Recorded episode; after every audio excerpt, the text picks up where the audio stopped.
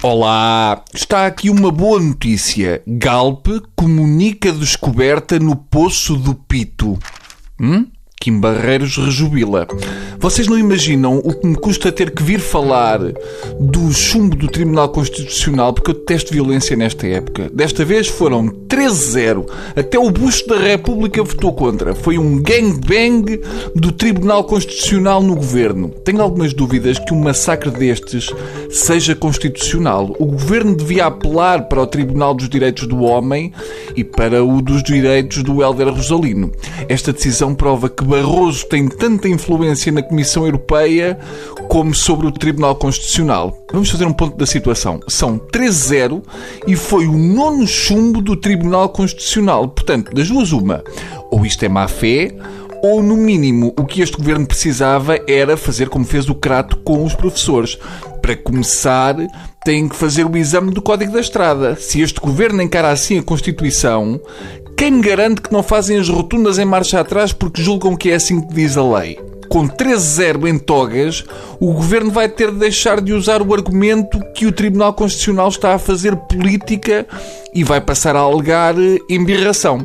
E são capazes de ter alguma razão. A relação entre o TC e o governo já é longa e desgastante. É provável que tenham entrado naquela fase da relação em que já tudo no outro nos irrita. A prova é que a decisão do Tribunal Constitucional em relação à convergência das pensões, no fundo, é o habitual comentário de quem quer embirrar. Ah, fazer pode fazer-se, mas não é assim que se faz. Na quinta-feira, quando a decisão foi tomada, o Primeiro-Ministro estava em Bruxelas e não fez comentários. Portas, como é habitual nesta altura, eh, não apareceu.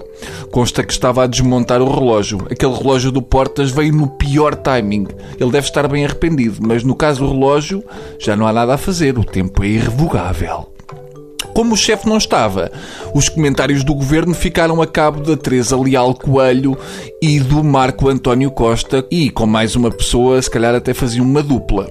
Teresa Leal Coelho tem a capacidade de estar na TVI 24 e conseguir interromper pessoas que estão a falar na SIC Notícias. Segundo sei, a Teresa Leal Coelho é casada com o indivíduo que escrevia as letras do Sétima Legião. E o que eu pergunto é: ele já era casado com a Teresa Leal Coelho nessa altura? Se era, devia ser terrível. Ora bem, vamos lá inventar esta letra porque os mares são só sete. Não, isso é falso, são seis e meio, diz a Teresa. Eu ainda fui a tempo de eu ouvir dizer que o princípio da confiança não está inscrito na Constituição. Agora está tudo explicado. Faltam-lhes páginas na Constituição. O que eu sei é que com esta decisão sobre as pensões, tomada só no dia 20 de dezembro, finalmente o meu avô tem uma boa desculpa para só ter ido comprar as prendas de Natal à última da hora. Pá, até amanhã.